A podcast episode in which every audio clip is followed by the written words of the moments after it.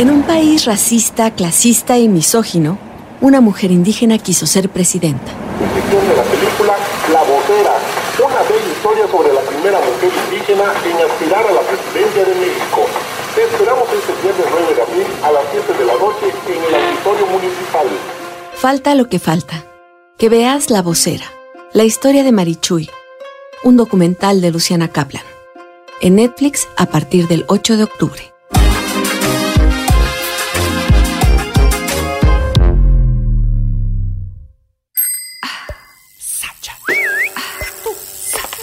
Así como suena y Time Out México presentan.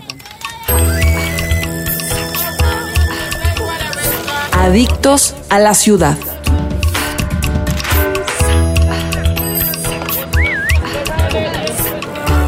Adictos a la Ciudad tenemos el gusto de compartir espacio con Andrea Griborio. Ella es directora de Arquine y directora fundadora del Festival de Arquitectura que seguro todo mundo conoce, que es Mextrópoli. Además, ha editado los libros Radical 50 Arquitecturas Latinoamericanas junto a Miquel Adria y así como la monografía Menos es todo del despacho ecuatoriano al borde. Con su destacada trayectoria, era obvio que en el mes de la arquitectura y el diseño de la Ciudad de México íbamos a invitar a Andrea para platicar un poco acerca de Mextrópoli, de cómo se hace ciudad desde la arquitectura y por supuesto de la historia de la CDMX a través de sus edificios.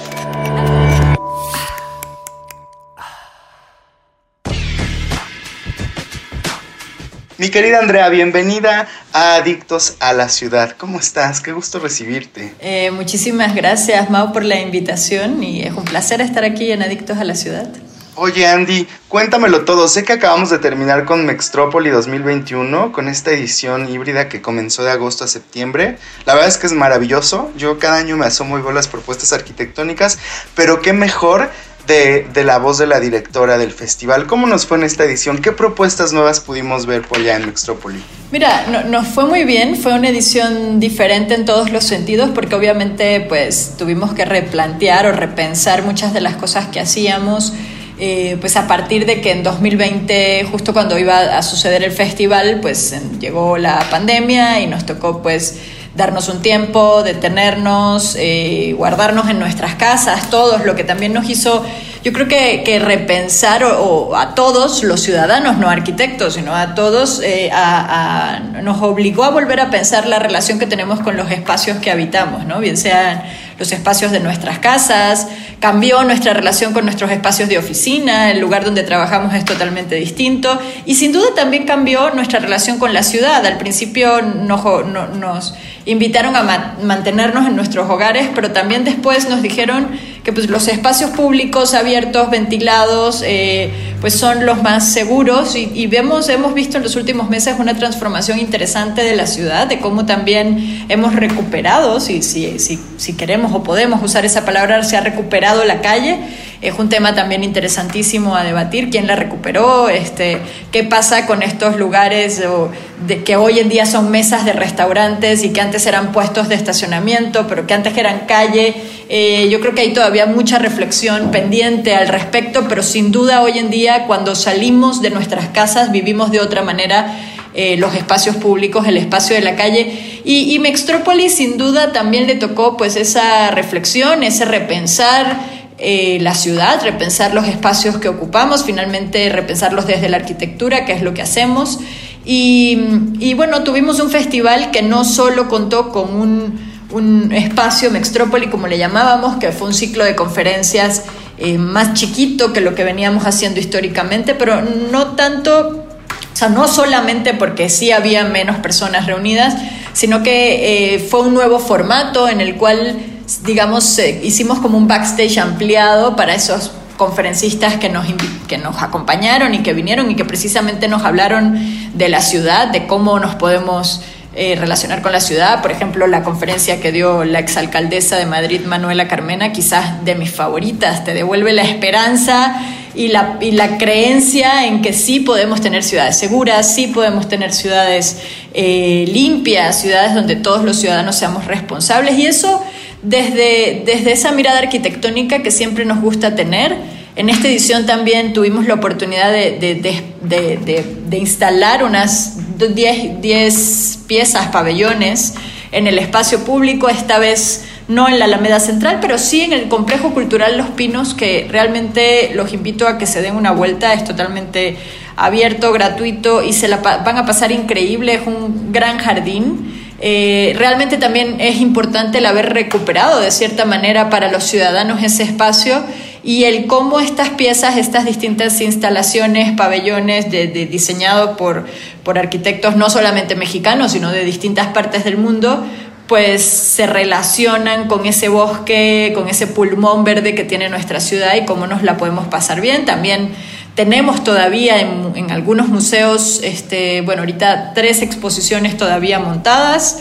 La exposición Proceso Transparente de Alonso de Garay en el Museo Franz Mayer. La exposición Propuestas para una ciudad insostenible que está en La Laguna, en Doctor Erazo 172, que vayan a verla porque pues, son jóvenes arquitectos pensando en esa relación que debemos tener con, para hacer nuestras ciudades más sostenibles, más, eh, para combatir estas crisis, no solamente la sanitaria, sino también la crisis climática que, traemos encima.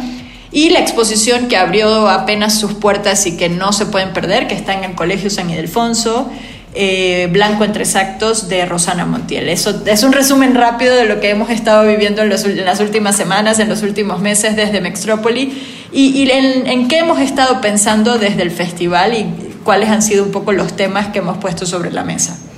Claro, y sobre todo Andy, es un festival que nos ayuda a entender la relación de la arquitectura y de la ciudad, pero dijiste algo muy interesante, a repensar y a resignificar los espacios. Yo vi el ciclo de conferencias que tenían las instalaciones. Hay una muy bonita también en Barrio Alameda que me gustó muchísimo, que tiene que ver con las luchas y el neón. Todo lo que sucede alrededor de Mextrópoli, el ciclo, los talleres, incluso porque sé que Arquín ofrece un taller eh, especial dentro de, de Mextrópoli y la curaduría de este que se me hace muy interesante. Vimos en la edición 2021 a muchas mujeres, como bien comentas, al frente de los proyectos de los despachos, lo cual me llena de alegría y me da mucha esperanza, porque eso quiere decir que cada vez tenemos eh, más visibilidad y más representación de grandes arquitectas y diseñadoras ingenieras que están tomando proyectos en sus manos y la batuta. Vi el proyecto de un despacho en específico que ya no pude platicar con ellos y me pareció increíble de cómo repensar justo estos espacios desde lo sustentable, desde, desde interactuar y hacer sinergia con el entorno. Ya no solo llegar y edificar o construir, sino ver qué sucede, la luz, la iluminación, la arena, incluso hasta los árboles y formar toda una experiencia holística a través de la arquitectura. Creo que Mextrópoli pone justo ese tema sobre la mesa en cómo podemos interactuar con nuestra ciudad, cómo podemos volver a ocupar estos espacios y cómo hacer ciudad desde la arquitectura. En tu visión y en tu experiencia, Andy, ¿qué nos dirías acerca de la relación que tiene la arquitectura en la Ciudad de México sobre su historia? Ese es nuestro número del mes, por eso te invitamos a ti que eres experta, porque reunimos todos estos edificios que nosotros consideramos icónicos a través de la voz de expertos y arquitectos, pero queremos saber opinión y tu pensar acerca de cómo se relaciona la, arquitectura con la historia de esta ciudad. yo creo que en general la, arquitectura es esa disciplina que nos permite también reconocer las ciudades, ¿no? O sea, cuando pensamos de repente en ciertas ciudades, eh, lo que nos imaginamos de ellas en gran parte casi siempre es lo que viene a nuestras mentes, algún edificio.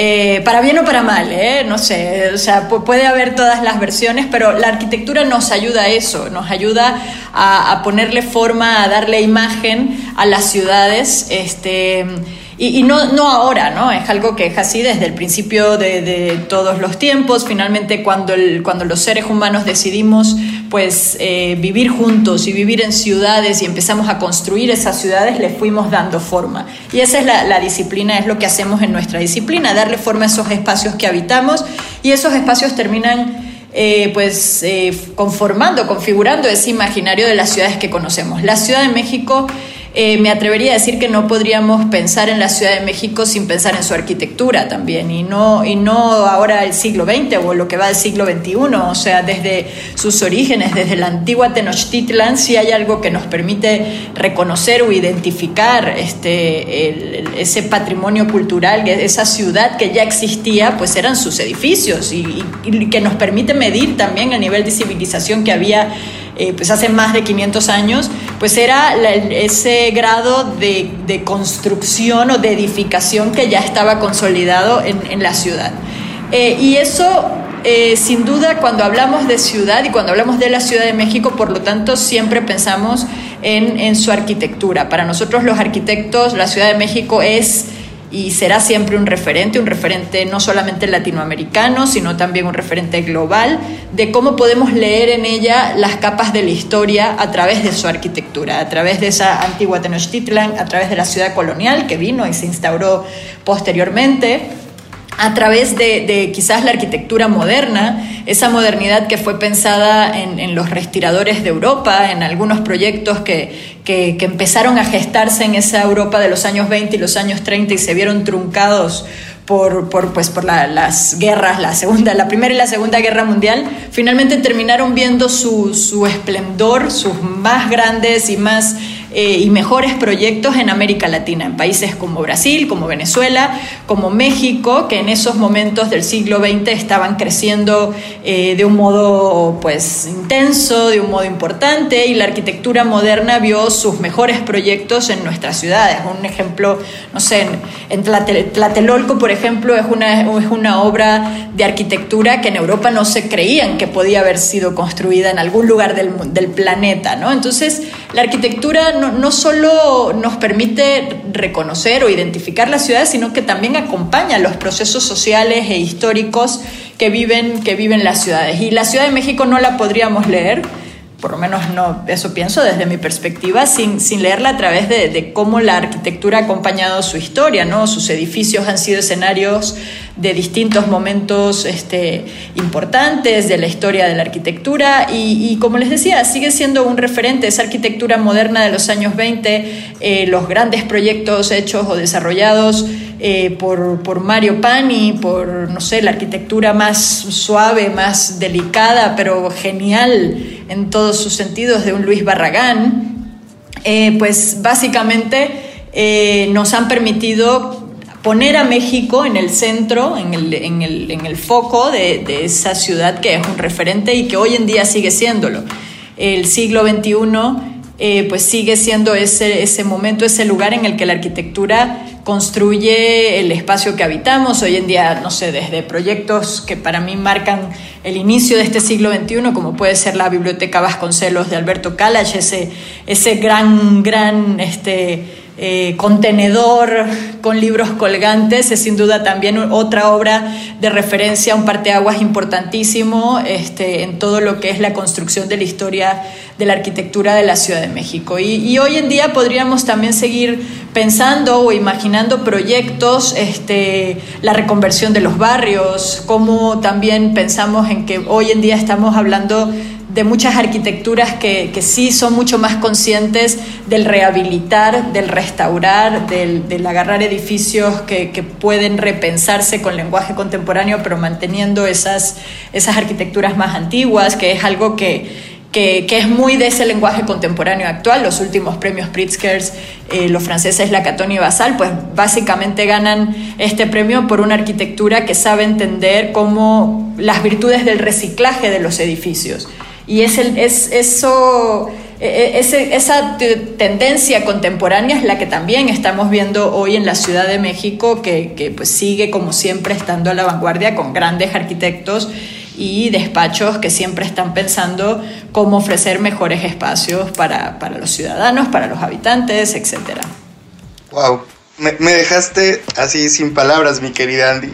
Sabíamos perfecto que al invitarte, al invitar a una experta íbamos a tener este tipo de respuestas, pero nos acabas de dar una cátedra increíble justo del corazón de lo que es repensar la ciudad desde la arquitectura y de, y de lo que ha cambiado esta ciudad y nuestros espacios, lo que la pone en el panorama. En tu libro, Radical en 50 arquitecturas latinoamericanas, para los que quieran, estén interesados y acaben de escuchar a Andrea, consíganlo, vayan a buscarlo. De verdad su trabajo va muchísimo más allá de Mextrópoli y del libro. De hecho, de Arquín, así se dice, ¿verdad? El proyecto, porque yo le decía Arquine. ella está al frente de Arquine, que es una revista. Arquine, un proyecto muy interesante. La verdad es que esta revista nos muestra el diseño, la arquitectura, pero desde la visión de México hacia Latinoamérica, como bien ella lo abre. Si ustedes van y visitan Arquine, van a poder encontrar propuestas, despachos, revisiones, entrevistas y trabajos muy, muy interesantes. A mí me llama mucho la atención por la trayectoria de Andy, es la directora, es la que está al frente, y con eso es, es pertinente citar que prácticamente son mujeres construyendo el futuro. ¿Cómo ha sido para ti, mi querida Andy, repensar Arquine y construir este futuro? ¿Qué nos depara? ¿Qué, viene con, ustedes después de Mextrópoli y cómo, cómo te ha sido este, este trabajo? A ver, a mí es un trabajo que me emociona mucho, siempre desde, incluso desde que estudiaba arquitectura, me, me, interesaba estudiar arquitectura no necesariamente para construir yo un edificio, sino para entender la arquitectura como ese fenómeno cultural que nos permite eh, pues sentirnos parte también de una ciudad, sentirnos parte de un espacio, recordar este, eh, ciertos momentos, creo que, que, allí también se construyó, de esa manera también hacemos arquitectura. Y, y, en Arquine pues también creemos mucho en eso, ¿no? O sea, es un equipo, somos un equipo pequeño, hacemos, es un proyecto hecho de proyectos que hace, pues como bien decías, la revista es, digamos, con lo que nació hace 24 años, el año que viene cumplimos 25 años, eh, es una revista trimestral que pues los últimos ha acompañado ahora sí también el, siglo XXI de la arquitectura mexicana o desde México, de la arquitectura global desde México. Y nuestra tarea, o qué sigue para Arquina, es seguirlo haciendo, seguir entendiendo también esos procesos o esos cambios en, la, en, en, lo que es la arquitectura, en, qué están pensando los arquitectos a nivel global. Hace 25 años, justamente cuando nace Arquine, por ejemplo, también se inaugura el Museo Guggenheim de, de Bilbao, que es un gran también parteaguas de finales del siglo XX eh, y no solamente por lo que era el museo en sí mismo, sino lo que representó para la ciudad de Bilbao el introducir una obra icónica de un arquitecto famoso, cómo cambió y transformó la ciudad. Y ese tipo, el, ir acompañando y leyendo ese tipo de, de, cambios ciudadanos y urbanos, pero que se hacen desde la arquitectura o con la arquitectura como herramienta, es lo que nos interesa y es en lo que seguiremos trabajando. Los libros también son herramientas que nos permiten acompañar esta historia bien sean libros monográficos que, describen la carrera de los arquitectos que publican o compendios como el que vamos a, publicar el año, eh, perdón, el mes que viene ya, este, sacamos el, volumen 9 de este libro que tenemos desde Arquine que se llama Lo mejor del siglo XXI, que cuando salió el volumen 1, que apenas iba empezando el siglo XXI, pues era un poco hasta provocador o ostentoso pensar en que había un libro que podía llamarse lo mejor del siglo XXI, pero lo que hace este libro es, a, partir de una convocatoria abierta, que además es algo en lo que creemos muchísimo desde Arquine, en las convocatorias abiertas, en los concursos, invitamos a que nos envíen proyectos construidos en México y cada dos años sale un nuevo volumen que permite este, un jurado selecciona esos mejores proyectos, por eso se llama lo mejor del siglo XXI. Y el mes que viene sale el de los años 2019-2020. Y es interesante cuando ya agarras los nueve volúmenes, como ir viendo cómo han cambiado los edificios, cómo lo que hoy se premia o se selecciona, pues tiene más que ver con, con esos proyectos de reciclaje, con proyectos más, eh, digamos, sustentables, sensatos, y no con grandes alardes de tecnología o de forma, que quizás era lo que caracterizaba más el principio del siglo. ¿no? Entonces, eh, proyectos editoriales como este también nos interesan muchísimo compartir y seguirlos desarrollando. Y como te decía, pues el año que viene son los 25 años de Arquine. También desde Mextrópoli viene un proyecto muy, muy bonito que ya anunciamos y que estamos trabajando en él, que pues seremos la sede de la Bienal Iberoamericana de Arquitectura y Urbanismo, que, convoca el gobierno de España desde hace muchos años. Y México será la sede y lo haremos, o sea, lo harán, lo, haremos en alianza, la BIAU, con Mextrópoli, entonces también será una BIAU como mucho más eh, latinoamericana, o iberoamericana más bien, corrijo, porque no solo será Mextrópoli desde México eh, con esa visión global, sino que sí tendremos presencia de pues, todos los países de Iberoamérica, una presencia mucho más fuerte, importante, entonces se va a poner bueno también en 2022. Wow, estoy. De, verdad que esta charla ha sido encantada. Yo me podría quedar contigo horas, mi querida Andrea, y seguramente quienes nos escuchen también. Ya lo escucharon, 25 años de Arquine se dice fácil, pero Andrea no lo acaba de confirmar. Ustedes ven los tomos, ven los libros y también se dan cuenta de cómo hemos cambiado y de cómo se ha transformado la sociedad y las eh, construcciones. Yo creo que no es para menos lo de la Bienal en 2022. Es un eventazo que se aproxima. Hay que seguirle de cerca la pista. También hay que seguirle de cerca la pista a los 25 años de Arquine. Te agradezco el, honor de haber podido platicar contigo, mi querida Andrea Griborio, directora de Arquine y directora fundadora del Festival de Arquitectura de Ciudad de Mextrópoli. Busquen eh, lo que está haciendo Mextrópoli, vayan a las expos que nos invitó Andy, entren a Arquine y empápense un poco más de este maravilloso mundo. Ustedes lo acaban de escuchar, el futuro arquitectónico que nos depara es eso, repensar y replantear los espacios y no solo construir juntos, sino buscar el cambio social.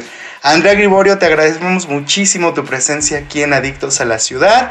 Yo soy Mauricio Nava y para mí es un placer y un honor integrarme al equipo de Time Out México como director editorial y traerles estas pláticas con personajes que merecen nuestro honor y nuestro reconocimiento. Mi primera invitada fue Andrea.